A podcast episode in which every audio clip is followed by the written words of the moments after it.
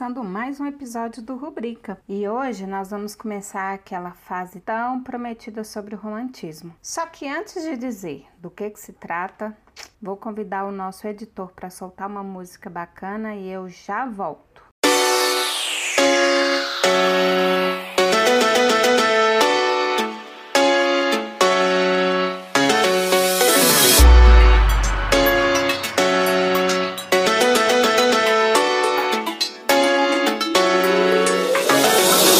side.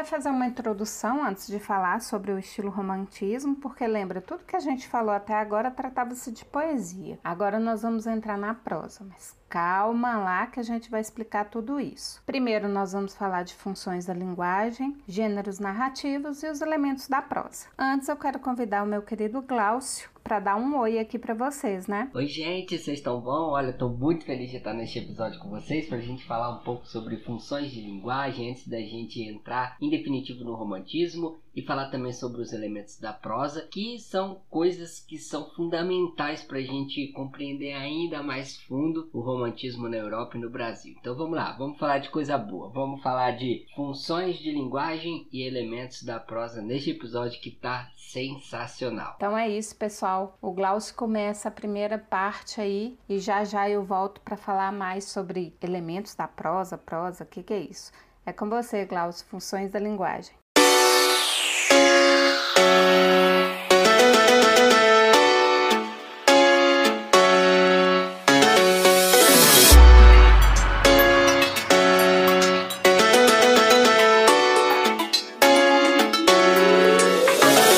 Bullseye.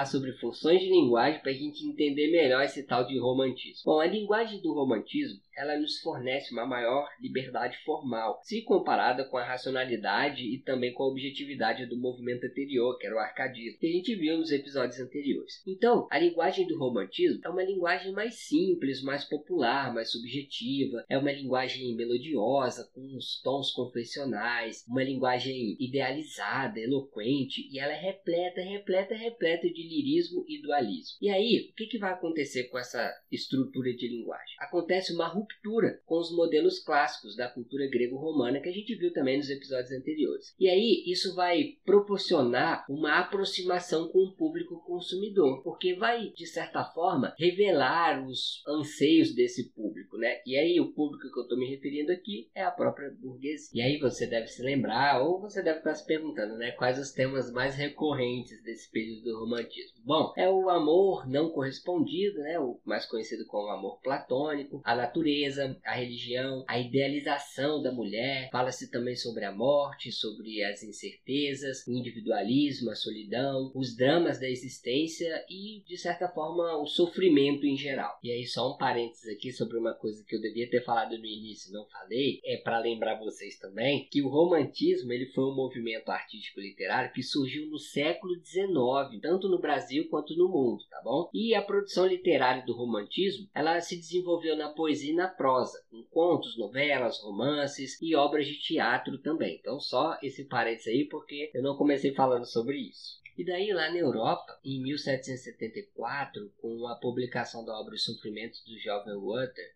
do alemão né, Goethe, esse, essa publicação dessa obra foi o que a gente considera que inaugurou o movimento romântico na Europa. Era baseado ali né, nos novos valores históricos, sociais e culturais. E o romantismo aqui no Brasil tem como um marco inicial né, a publicação da obra Suspiros Poéticos e Saudades, do Gonçalves de Magalhães. E esse movimento do romantismo ele surge aqui no Brasil depois da independência do país, lá em 1822. E aí, isso, esse fato, faz com que que os escritores dessa época se afastem da influência lusitana. A gente viu sobre essa influência nos episódios anteriores. E aí, se afastando dessa influência lusitana, eles começam a focar nos aspectos históricos, nos linguísticos, nos éticos e culturais aqui do nosso país.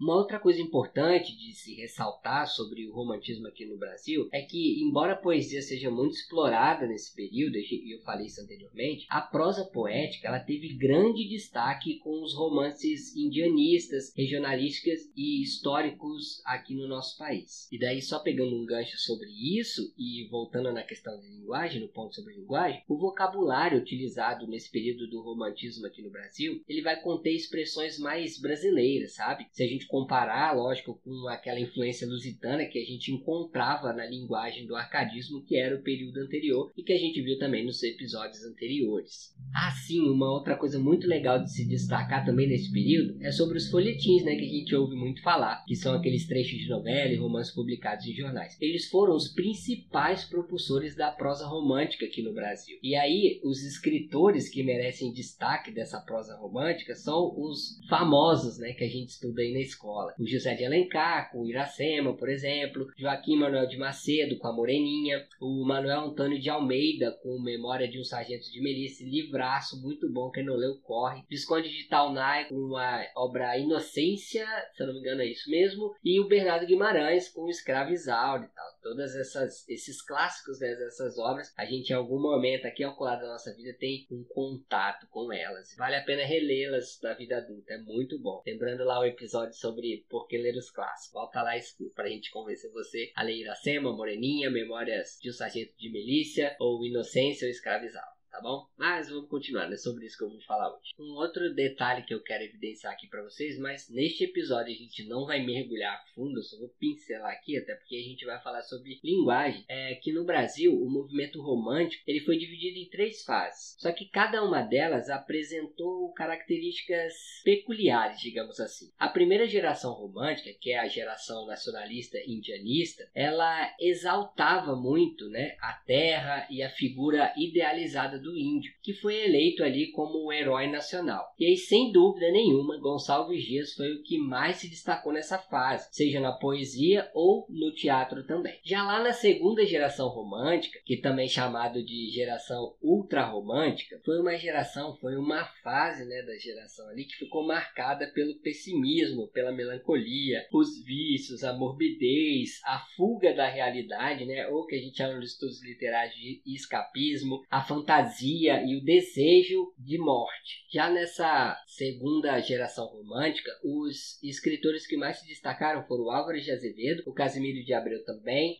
Fagundes Varela e o Junqueira Freire. E aí, a terceira geração romântica, que também era conhecida como geração condoreira, em referência ao condor, né, aquela árvore símbolo da liberdade, ela foi a última fase do romantismo e ela postou na liberdade, na justiça, inspirada sobretudo na liberdade do escritor francês Victor Hugo, né, a geração hugoana. E aí a poesia romântica, poesia lírica, épica e social dessa fase, ela é marcada pelo seu caráter social e político o Castro Alves, o poeta dos escravos, foi o grande destaque desse momento. Como eu falei, eu não vou entrar a fundo nesses detalhes dessas três gerações do romantismo aqui no Brasil, porque a gente vai falar sobre isso nos próximos episódios. Eu vou voltar nas funções de linguagem para a gente entender melhor.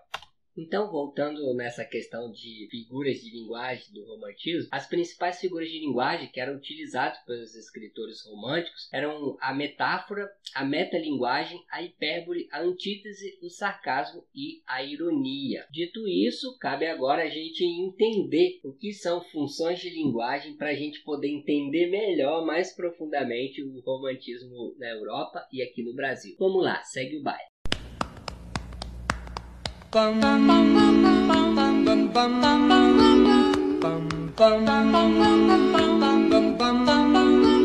Mr. Sandman, bring me a dream. Make him the cutest that I've ever seen. Give him two lips like roses and clover. Then tell him that his lonesome nights are over. Gente, vamos falar sobre funções de linguagem. E para falar sobre funções de linguagem, esse podcast aqui não poderia deixar de trazer para vocês uma teoria sobre funções de linguagem. A teoria que a gente está trazendo aqui, ela foi apresentada pelo Roman Jacobson num trabalho chamado, numa obra dele, né, chamada Linguística e Comunicação. E nesse livro, o Jacobson ele aponta a relevância das funções da linguagem e os elementos que estruturam ela. Bom, infelizmente a gente não vai ter tempo de esmiuçar a teoria dele, né? Mas o que a gente pode adiantar aqui e trazer um resumão para vocês é o seguinte: ele intercala dois esquemas que ele apresenta. E aí ele chega à seguinte conclusão sobre as funções, as funções da linguagem. Ele fala que existe a função referencial, que vai centrar-se no contexto, existe a função emotiva, que vai centrar-se no remetente, existe a função poética, que vai centrar-se na mensagem, existe a função conativa, que vai centrar-se no destinatário, Existe a função fática, que centra-se no contato ou canal, e existe a função metalinguística, que centra-se no código, ok? Então, são essas as funções que o Jacobson apresenta para a gente. Agora, a gente vai entender cada uma dessas funções. E lá na frente a gente vai compreender melhor o romantismo aqui no Brasil e na Europa, porque essas funções da linguagem são determinantes para esse processo do romantismo no mundo e aqui no nosso país. Vamos lá, função referencial, ou seja, função que centra-se no contexto. Vamos entender melhor o que é esse trem.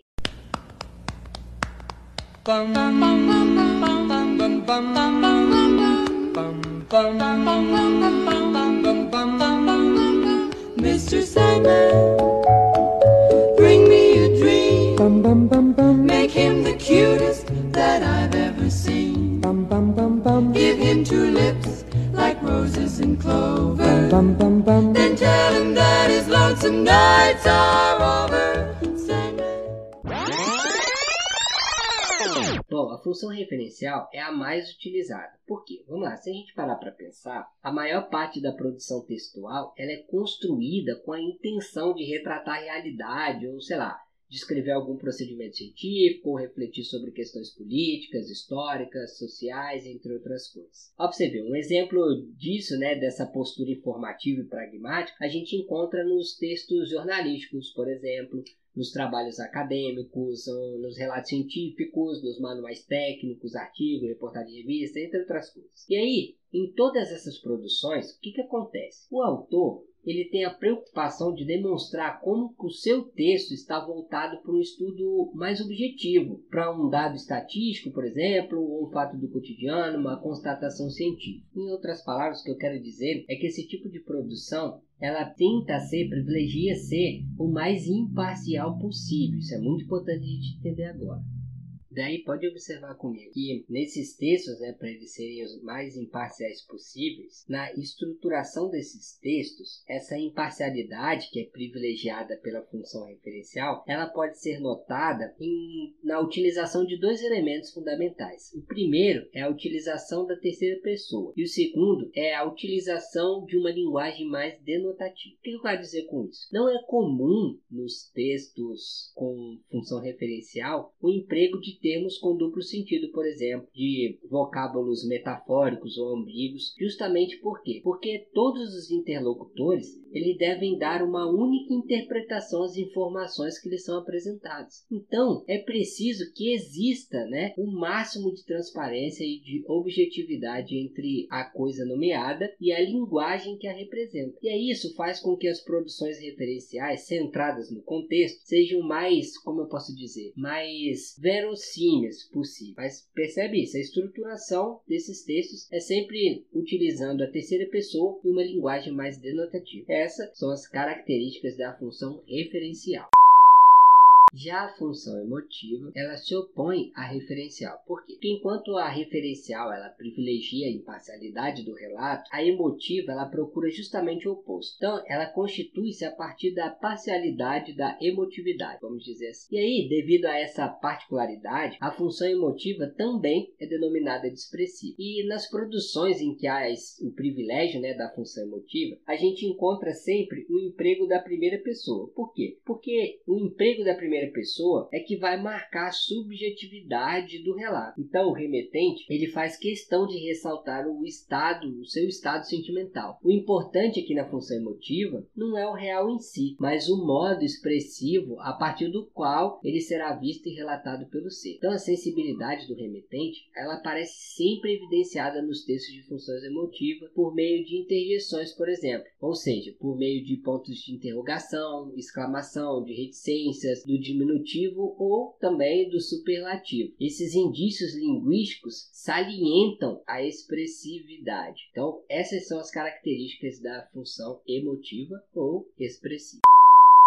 Já a função poética, nas produções né, que privilegiam a função poética, o texto ele volta-se para a mensagem. Ou seja, o que quer dizer com isso? Há uma preocupação com o jogo criativo do ato da linguagem. O autor ele vai valorizar não o conteúdo, a informação, o tema daquilo que está sendo dito, mas como dizer, o modo lúdico utilizado na elaboração do texto. E aí essa preocupação estética, ela a gente consegue encontrar ela nos trabalhos literários que exploram aspectos sintáticos, semânticos e morfológicos da língua. E aí isso cria inversões, expressões metafóricas, é, neologismo, além de jogos sonoros e visuais. Então, diferente da função referencial, que tem a preocupação de retratar a realidade com um vocabulário denotativo e de dar uma informação de modo claro, fazendo com que todos os interlocutores cheguem a uma leitura mais específica e determinada, a função poética ela vai explorar as construções figuradas, ambíguas, polissêmicas, possibilitando aos leitores inúmeras interpretações. Então, os textos literários são as produções que, por excelência, exploram essa função poética, embora ela também seja encontrada em diários, propagandas, revistas em quadrinhos, provérbios, por exemplo, ah, slogans publicitários, falas do cotidiano e entre outras coisas. Mas na função poética, essas são as características. Como dizer, o modo lúdico de dizer alguma coisa no texto. Já a função conativa ou apelativa, ela é direcionada ao destinatário, como a gente viu lá na teoria do Jacobs. Ou seja, o que, eu quero dizer com isso? A produção linguística é feita pensando no processo de recepção. E aí, por isso, quem produz o texto tenta estabelecer uma interlocução com o seu leitor, com o seu ouvinte, com o seu público. Mas por quê? Porque ele tem a intenção de persuadir, de influenciar, de sensibilizar ou de conscientizar esse leitor, esse ouvinte, esse público. Beleza, mas como geralmente isso é feito? Bom, a relação entre o emissor e o destinatário geralmente é feita, né, pode ser feita por meio de uma ordem, por exemplo, de uma súplica, de uma indagação ou de um chamamento. Já que a intenção é conduzir o receptor, o autor do texto ele frequentemente constrói entre aspas um diálogo simulado com o interlocutor, que é chamado de você. Por quê? Para criar um tom de familiaridade em sintonia. Além disso, ele emprega verbos no imperativo. Veja, ouça, compre, fale, viaje, é,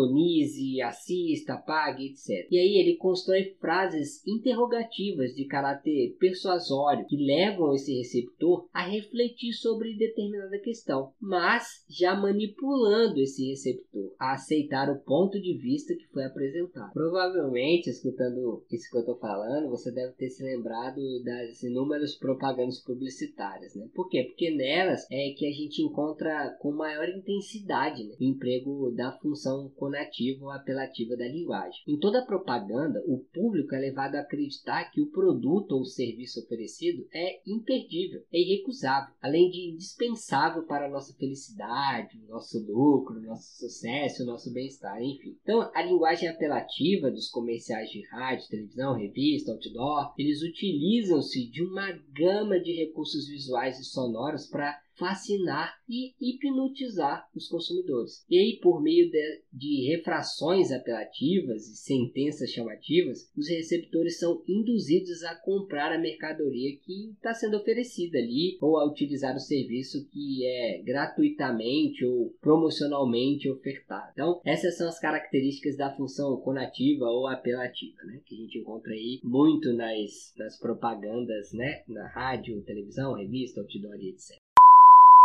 Beleza, mas e a função fática? Bom, a função fática é uma das mais legais. A função fática ela está vinculada ao contato no ato da comunicação. O que eu quero dizer com isso? Tanto o remetente quanto o destinatário, eles vão, entre aspas, testar se estão se entendendo, se estão ouvindo. Só que isso não vai acontecer de modo consciente, mas de uma forma automática e até inconsciente. Um exemplo disso são as conversas telefônicas. Vamos lá. A gente, numa conversa telefônica, geralmente usa expressões como alô, oi, hum, hum, sei, que são pronunciadas sem que necessariamente queiram significar algo. Você está apenas testando se o outro está te ouvindo, não é verdade? Daniel Jacobson, no livro Linguística e Comunicação, que eu citei agora há pouco, ele apresenta um exemplo da Dorothy Parker. Ele cita né, um exemplo da Dorothy Parker para dar um exemplo mais claro da presença da função fática em um diálogo amoroso. E aí o diálogo bem curtinho, ler aqui para vocês, diz assim: Bem, disse o rapaz.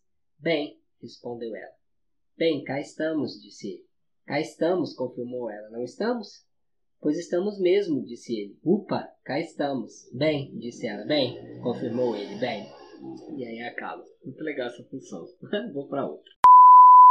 A outra é a função metalinguística. Bom, a função metalinguística, a gente encontra ela nas produções comunicativas que vão enfocar o código utilizado. O que eu quero dizer com isso? Elas salientam o exercício da produção e da recepção pela via da linguagem. O que isso significa? Isso significa que a função metalinguística se verifica quando a temática é em si a manifestação da linguagem. Esse trabalho de analisar a linguagem que estrutura a própria forma comunicativa se encontra tanto tanto na literatura quanto no cinema, no jornal, nas revistas, em quadrinhos, no teatro, na televisão, na pintura, fotografia, em tantas outras formas de expressão. E aí, dessa forma, tanto nos textos verbais quanto nos não verbais, é possível a gente identificar a presença da metalinguagem. Para que você reconheça a relevância desse recurso nas várias artes de forma comunicativa do cotidiano, vamos entender, né, vamos tentar observar aqui, vou tentar trazer para vocês a presença delas em em alguns meses.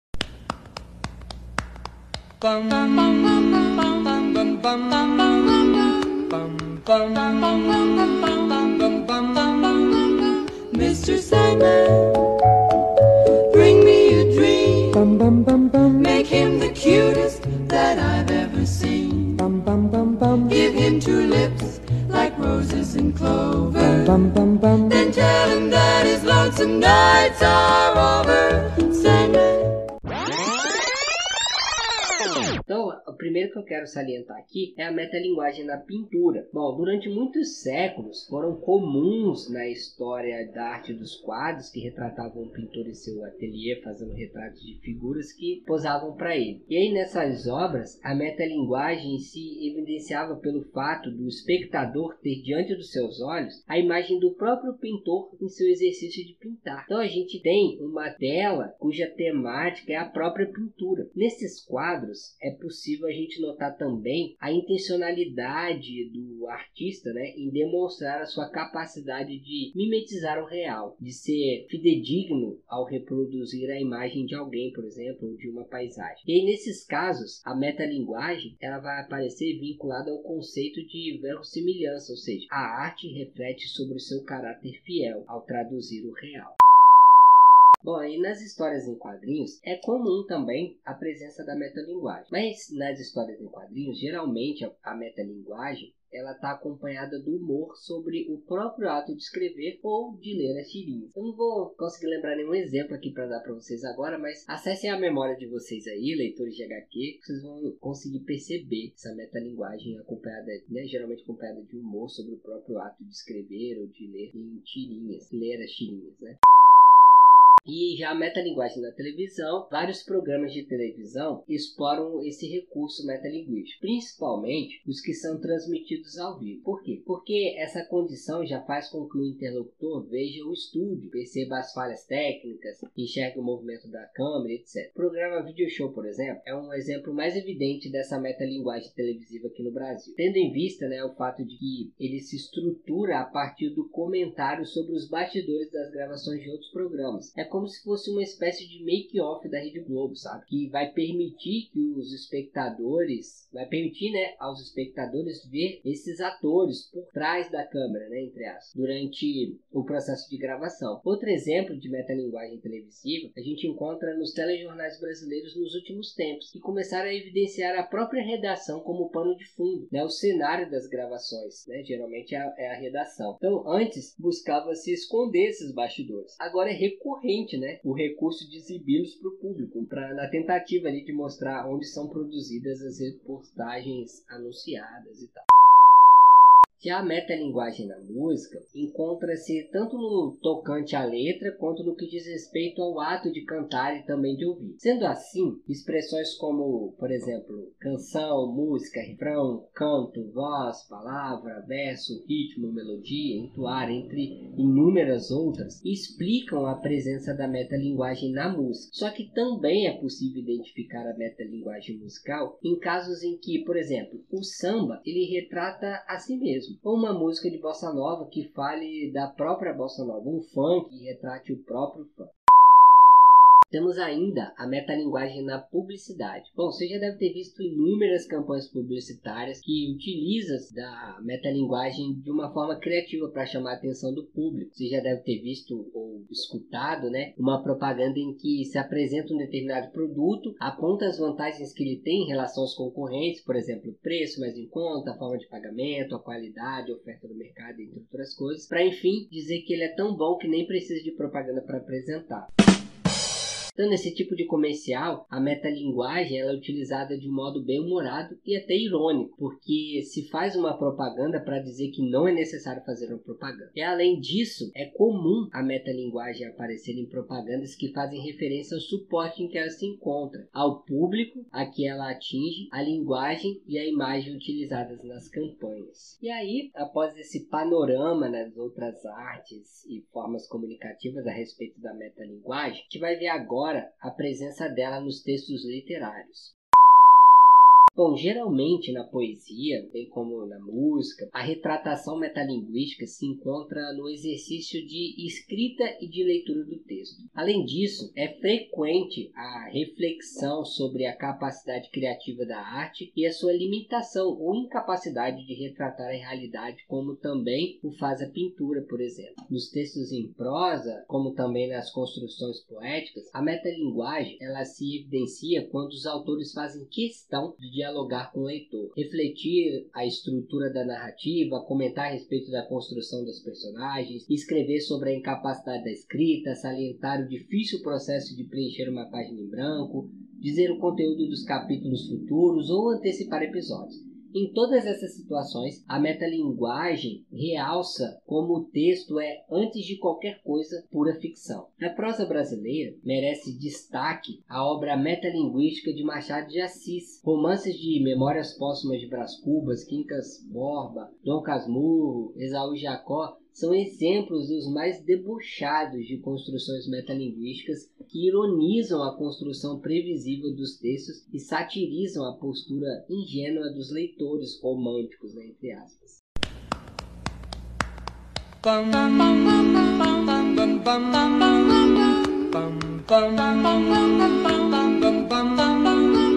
Mr.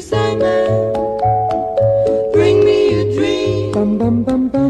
Him the cutest that I've ever seen. Bum, bum, bum, bum. Give him two lips like roses and clover. Bum, bum, bum, bum. Then tell him that his lonesome nights are over.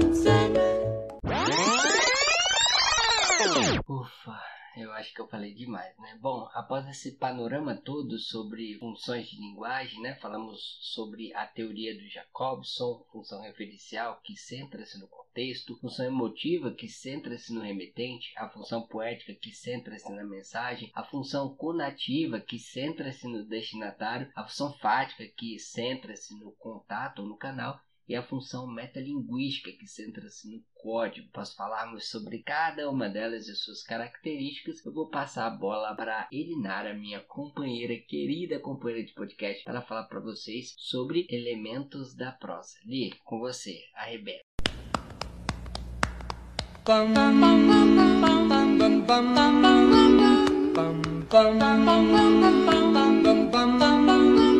Mr. Sandman,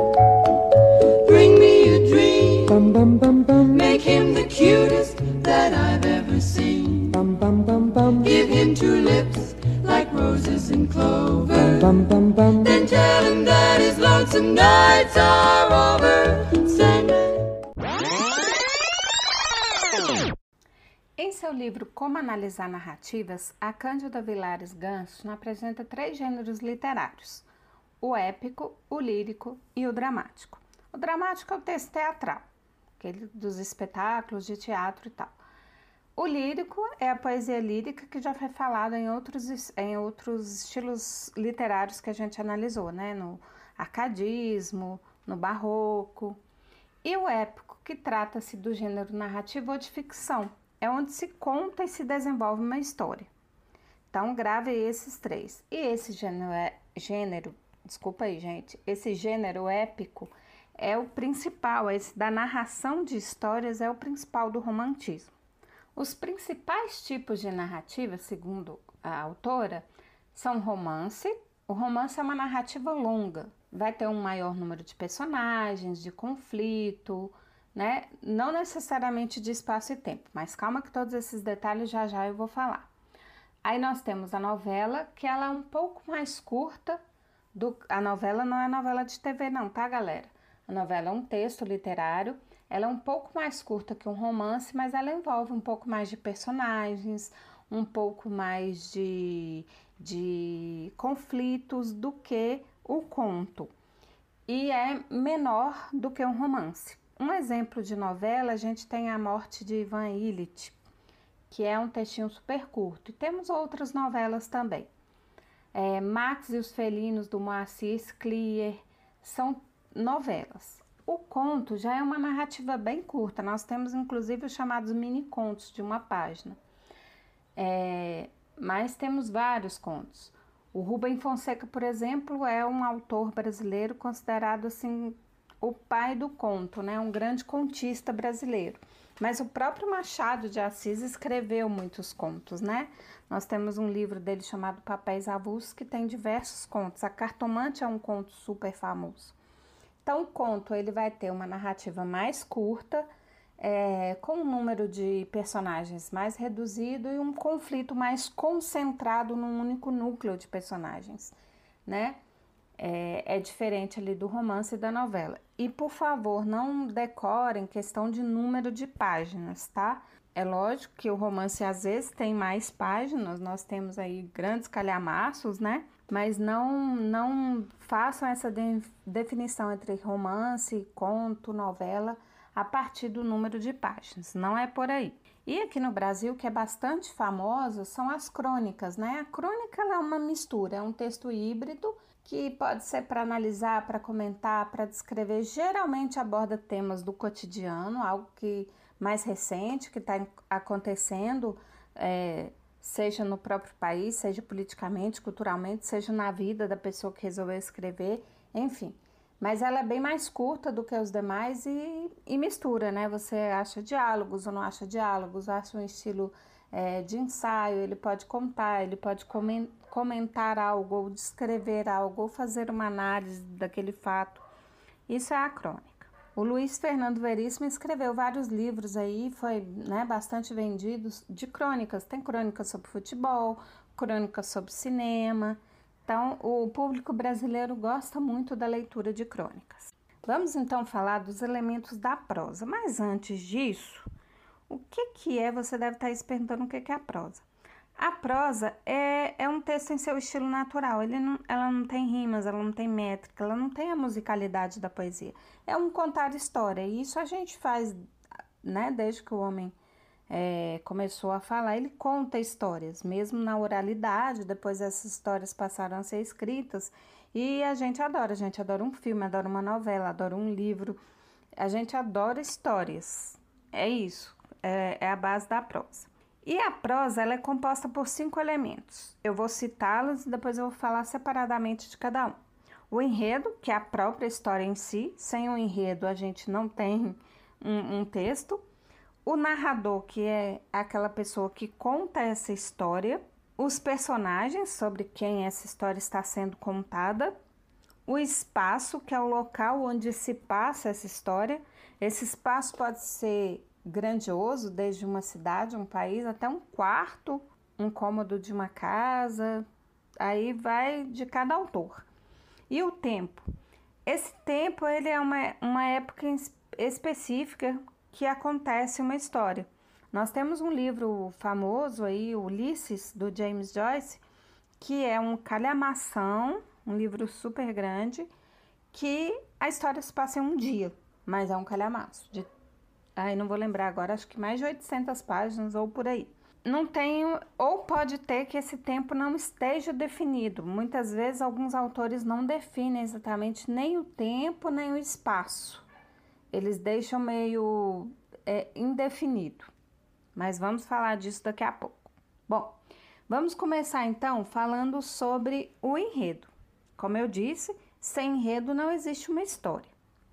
O enredo é o que? O enredo é o desenvolvimento dessa história.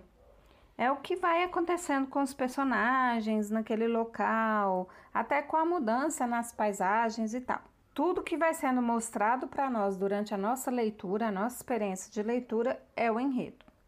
O enredo ele é formado por, por algumas partes. Ele tem o início, a exposição, que é aquele momento que você vai ser apresentado aos personagens, ao local onde aquela história se passa.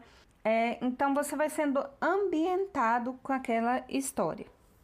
Aí nós temos na sequência a complicação ou desenvolvimento que é quando vai começar o conflito dessa história, que vai sendo mostrado pra gente, já entrando ali.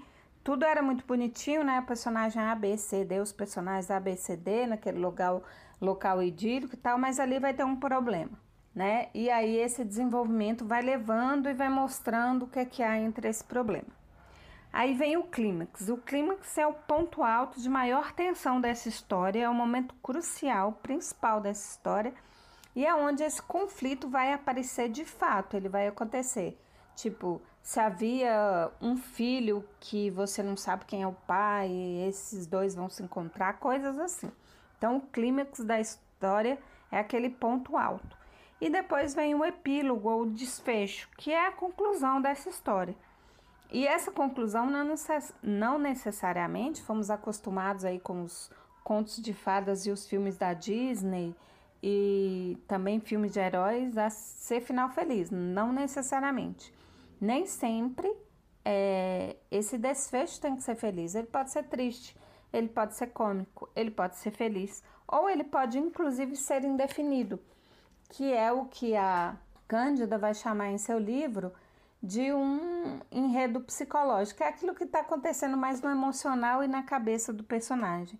Né? Esse próprio Ulisses que eu dei exemplo, é, que a história se passa em um dia, é muito isso. Você entra dentro dos pensamentos, dos sentimentos daquele personagem.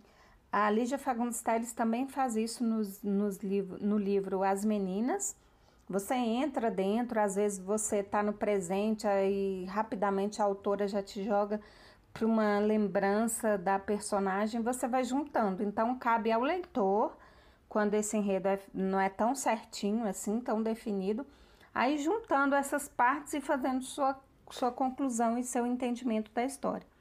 Nem sempre esse enredo vai, vai ter um, um final definido ele pode ter um final aberto. Há muitas pessoas, eu conheço, já ouvi depoimentos, que elas não gostam desse final aberto. Um grande exemplo da nossa literatura é o Dom Casmurro do Machado de Assis. Captou, traiu ou não traiu Bentinho?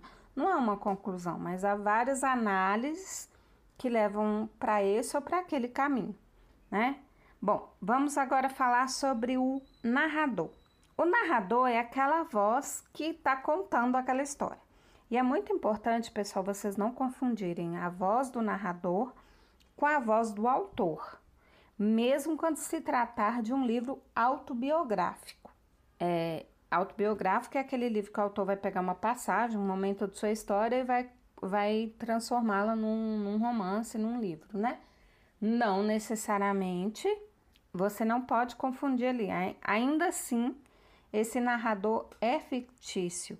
Ainda assim, esse narrador está preso ali, aquelas páginas, aquele tempo daquela narrativa, aquele espaço.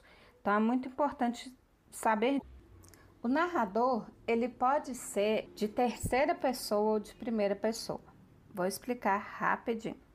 O narrador de terceira pessoa é aquele que ele está fora dos fatos, ele só nos conta. Ele é um narrador imparcial e ele também pode ser conhecido pelo nome de narrador observador. Ele só vai jogando os fatos.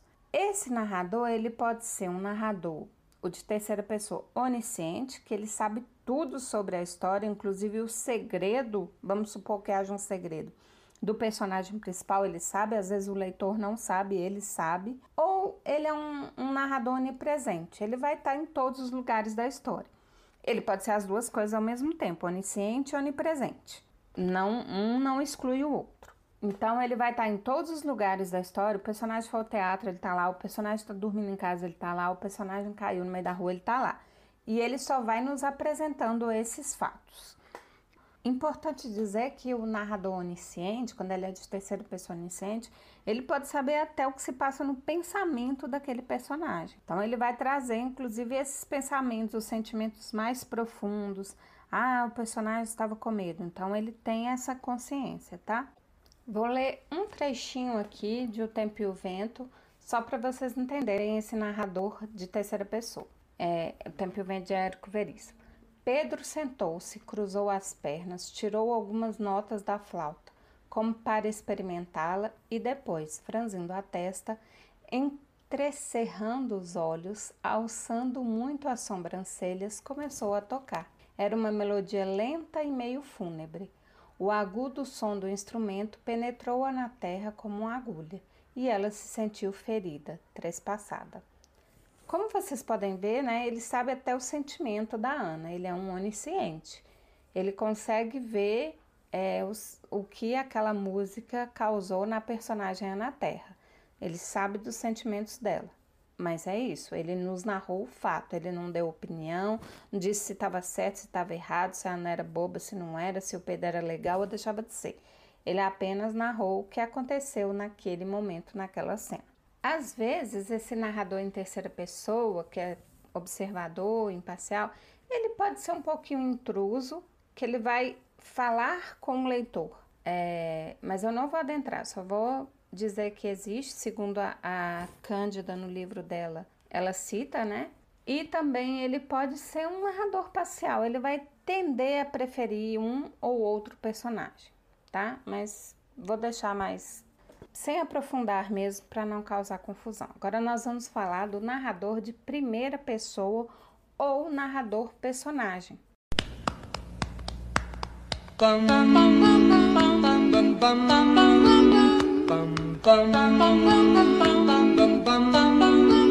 Mr. Sandman, bring me a dream. Make him the cutest that I've ever seen. Roses and clover. Then tell him that his lonesome nights are over. O nome aí já diz tudo, é aquele narrador que faz, participa da história. Ele está dentro daquele contexto, dentro daquela história. Mas é importante lembrar que ele não é nem onisciente nem onipresente, ele está vivenciando aqueles acontecimentos também. Um bom exemplo disso é o Dom Casmurro, é o Bentinho, né?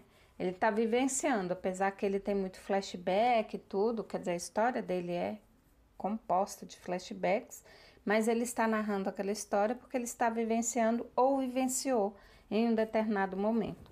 Ele é personagem, narrador personagem. O narrador de primeira pessoa, esse narrador personagem, ele pode ser um narrador testemunha. Às vezes ele não é o personagem principal da história, mas ele vivenciou grande parte dos acontecimentos e ele vai contar essa história. Eu li recentemente o livro O Nome da Rosa, do, do Humberto Eco, e o personagem Adson é esse narrador, né? Ele vivenciou muitas histórias, mas ele nem era o, perso o personagem principal era o William de Barque Barquesville. Então ele vai contando essa história para alguém, como se ele tivesse escrito num documento.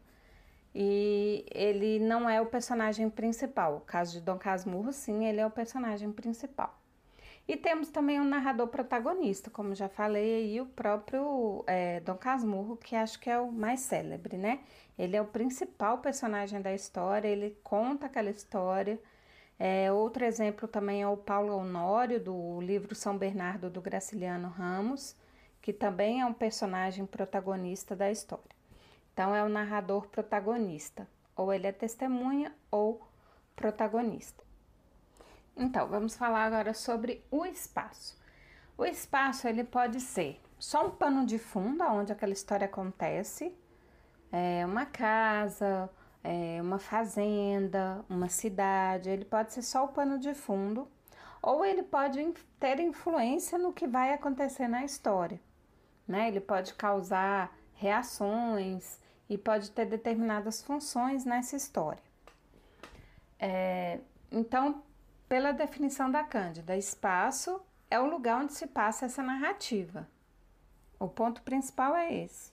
Mas ele pode ser só um pano de fundo, só um cenário, vamos dizer assim, ou ele pode acabar influenciando nas ações dos personagens, é, nas atitudes, nos pensamentos, nas emoções.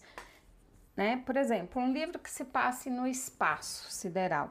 Aquele espaço está influenciando os personagens, né? Não é uma casa comum, não é um lugar comum. Então aquilo influencia, trazendo o incômodo de estar tá sozinho, de estar tá no espaço, longe da terra, ou uma ilha deserta. Então tudo isso vai influenciar. Às vezes, é, o espaço ele é tão presente, tão evidente naquela narrativa que ele também é um pouco personagem. É o que acontece, por exemplo, no livro O Curtiço de Aloysio Azevedo. O Curtiço torna-se um personagem, né? Isso é importante. É, o sertão, a paisagem árida em Vidas Secas, ela também é uma personagem, né? Porque ela está afetando diretamente e está se contando um pouco sobre ela. E emendando a isso, a gente volta no texto da Cândida Vilares, que ela vai dizer o seguinte, que quando se trata desse espaço que é psicológico, não é só um lugar físico, costuma se chamar de ambiente.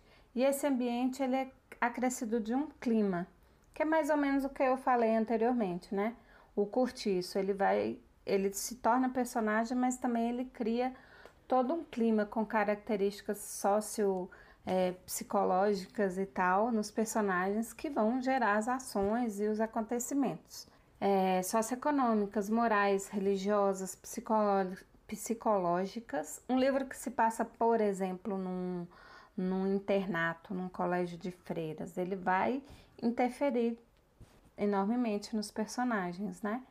Então tem um clima todo que gera determinadas ações ali. Cândida Vilares diz que para se caracterizar esse ambiente, é, alguns aspectos são levados em consideração. A época em que se passa essa história, as características físicas, aí no caso o espaço mesmo, né? um quarto, uma fazenda, um cortiço, os aspectos socioeconômicos e os aspectos psicológicos, morais e religiosos. Então, isso vai caracterizar essa ambientação. A gente entende que o ambiente é bem mais amplo do que o espaço que se define apenas como espaço físico. Então, seguindo aqui a Cândida Vilares, quando a gente fala de tempo, a gente está falando do tempo fictício, que é aquele que está interno, que é do texto que a gente está lendo, conhecendo ali da obra a gente vai ter alguns fatores para se observar sobre esse tempo. A época que se passa a história. É, pode ser uma história que se passa no futuro, pode ser uma história que passa no passado. Eu citei aqui o nome da Rosa, se passa na Idade Média. Foi um livro escrito já quase final do século XX, 1981, eu acho. É, o filme é de 86, o livro é de 81. Então, assim, a época aonde se a época onde não, a época na qual se passa essa história. Então pode ser um tempo passado bastante remoto, pode ser um tempo futuro. Nós temos várias é, as distopias, né? Ela passa num futuro, às vezes um futuro incerto. Não, não se define o, o ano dessas distopias, mas você entende que é um futuro, que não é o tempo. Pode ser o tempo presente, pode ser, como eu falei, Ulisses, pode ser em um dia, e o tempo de duração dessa história, né? É, outro livro, o, o Apanhador no Campo de Centeio. Eles passam, se eu não me engano, num final de semana, de sexta até segunda. É o tempo de duração da história, de tudo que eu vou ler. O Ulisses se passa em um dia.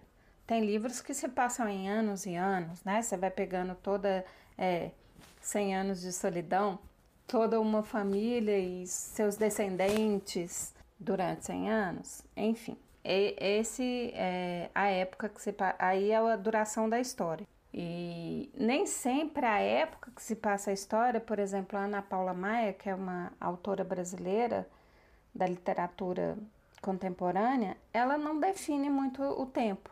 A gente entende mais ou menos como tempo presente, próximo a nós, por causa de alguns elementos. Os personagens usam carro, usam moto, então a gente entende que é, há, há, algumas descrições com um computador, alguma coisa assim, um específico de maquinário que você já vê que não pode ser muito antigamente, porque esse maquinário já existe, né? Mas ela não define. Pode ser com tudo isso aí, podia ser nos anos 70, como pode ser nos anos 2000. Tem uma diferença de 40 anos, mas são coisas que existiam. Carro, moto, existem ambos os espaços. Então, essa, essa duração da história, às vezes, os autores não deixam claro. Bom, mas vamos falar do tempo cronológico. Esse tempo cronológico é aquele que tem a linearidade da história. Começa geralmente, né? Ah, o personagem X nasce, cresce, casa, tem filhos e vai mostrando essa história, uma linearidade. E essa história vai ocorrendo. Ah, começou em, sei, sei lá, 1850 e foi até 1890 o Tempo e o Vento que eu citei é isso, é a saga de uma família durante anos e anos, né? Na, na colonização daquela região lá no sul do país. Aí nós temos também o tempo psicológico. Esse tempo psicológico ele está ligado com a, com a imaginação do narrador ou dos personagens. E nem sempre ele tem a ordem natural dos fatos. E aí entra também o que a gente chama de fluxo de consciência, que é aquilo que eu já disse anteriormente, né? que você entra dentro do pensamento dos personagens e aí ele vai lembrar de coisas, mas ele não define quando foram aquelas coisas. Ele, ele foca no fato. Ah, eu caí e machuquei, mas ele foca no fato. Não, não importa muito quando foi isso. Então esse tempo psicológico fica rondando. E quando os autores usam o tempo psicológico, vai caber ao leitor fazer a ordem desses fatos na sua leitura, na sua experiência de leitura, é o leitor que vai construir a ordem desses fatos para que os acontecimentos fiquem mais exatos e claros, porque o autor não vai trazer isso. Bom, para finalizar, nós vamos falar sobre os personagens, né? A personagem ou o personagem, tanto faz. A gente tem que se lembrar sempre que é um ser fictício, que ele é o responsável pelos acontecimentos daquele enredo, ele vai fazer ou sofrer as ações e por mais que esse personagem seja baseado em personagens reais, em histórias reais, naquele momento, naquele contexto daquele livro, ele é um personagem fictício. A gente tem sempre que ter isso em mente. E os personagens podem ser diversos, não, é, não são só pessoas, podem ser pessoas, é, homens, mulheres, crianças, adultos, pessoas mais idosas, podem ser espíritos, podem ser animais. A Disney usa muito os bichinhos, é, podem ser coisas. Então, vai muito do autor. Personagem é quem define sempre vai ser o autor. Ele pode usar o elemento que for para narrar sua história e para ser aquele personagem. E aí a gente sabe, né? A gente acompanha filmes, novelas, etc. Nós temos ali o protagonista, que é sempre o personagem principal, e ele pode ser o herói dessa história ou o anti-herói. Anti-herói nós temos um exemplo na literatura brasileira que é o Macunaíma, né? Ele é um anti-herói. Ele não tem aquelas características superiores do herói, dos seus, dos seus conceitos elevados, nada disso. Ele tem diversas coisas amorais, mas ele é o anti-herói, mas ele é o protagonista. Isso não impede. Temos outro exemplo também, o Leonardo, de Memórias de um Sargento de Milícias, de Manuel Antônio de Almeida, que é outro personagem é, anti-herói. O Macunaíma, né, é descrito, havíamos esquecido aqui, o herói sem nenhum caráter, né? Que o próprio Mário de Andrade descreveu assim. Então, aí nós temos o antagonista, que é aquele que vai se opor ao herói. Né? Geralmente a gente está muito acostumado aí com a questão dos vilões. É, no Sargento de Milícia a gente tem ali o Major Vidigal. Os antagonistas são vários. Nós temos diversos antagonistas aí na literatura. Temos os personagens secundários, que são aqueles que vão estar tá compondo outros núcleos de histórias, é, mas eles têm participação em relação a esses ao protagonista e ao antagonista, ou são amigos próximos ou familiares, alguém que vai sempre desempenhar algum papel de ajuda no desenrolar da história que tem a ver com esses personagens. É importante dizer que, quanto à caracterização, os personagens podem ser planos. É, a Cândida Vilares vai descrever os personagens planos assim, que são os personagens caracterizados com um número pequeno de atributos que os identifica facilmente perante o leitor. De um modo geral, são personagens pouco complexos. São aqueles personagens que só descrevem alto, baixo, moreno, branco, azul, é, mal ou bom, bem, bem raso. Não há, não há profundidade nesses personagens, né? E aí a Cândida também vai falar dos personagens chamados redondos, que são aqueles personagens complexos, que eles não são tão rasos. Eles sempre têm uma outra camada, uma outra camada. E aí eles vão ser classificados é, por três, quatro, perdão, ou melhor, cinco. cinco características que vão aparecer. São as físicas, e aí você vai detalhar essas características físicas, vai ter o corpo, a voz, o gestual desse personagem, o estilo de roupa que ele usa, a forma que ele fala tal palavra, a forma que ele pisa em tal lugar. Então é bem detalhado, não é uma pessoa é, comum, né? É, as psicológicas vai ter a ver com a personalidade desse personagem os seus estados de espírito. Você vai ver que ele é sempre um personagem que vai oscilar muito de sentimentos. Hora ele vai ser muito bom, hora ele vai ser cruel, hora ele vai estar tá amargo. Ele vai oscilar muito. Tem as questões é, sociais que vão interferir, a profissão, a classe social que ele per pertence é, quais atividades esse personagem desenvolve, faz. A questão ideológica, que é o modo de pensar desse personagem, sua filosofia de vida, opções em relação política, religião, isso vai compor esse personagem mais redondo. E as características morais, talvez essa aqui seja uma, uma das principais dentre essas, né, dos personagens redondos que não vai dar para você definir se o personagem é bom, mal, tão, né, naquele maniqueísmo que a gente está acostumado aí dos filmes de heróis, das novelas. Ah, ele é bom, ele é mal, ele é vilão, ela é boazinha. Ele vai compor ali personagens que vão ter uma variação entre a honestidade e a desonestidade, entre ser moral e imoral. Como todo ser humano, né, tá sujeito a, em situações diversas a agir de forma diversas. E ele pode ser julgado por todos os outros personagens, inclusive pelo narrador, pelo pelos seus atos, pelos seus pensamentos e acho que de personagens é isso.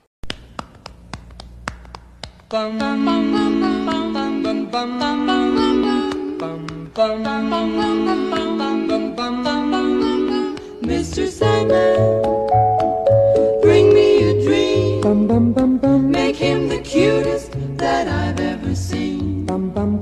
Give him two lips like roses and clover. Bum, bum, bum, then tell him that his lonesome nights are over. Então é isso, gente. A gente termina mais um episódio. Foi delicioso falar esses detalhes aqui com vocês. É, podemos aprofundar mais esses temas aí, quem sabe, num Pílulas, hein? Vou, vou dar ideia aqui, quem sabe qual. Muito obrigada, vocês que ouviram, que estiveram com a gente. Tomara que curtam.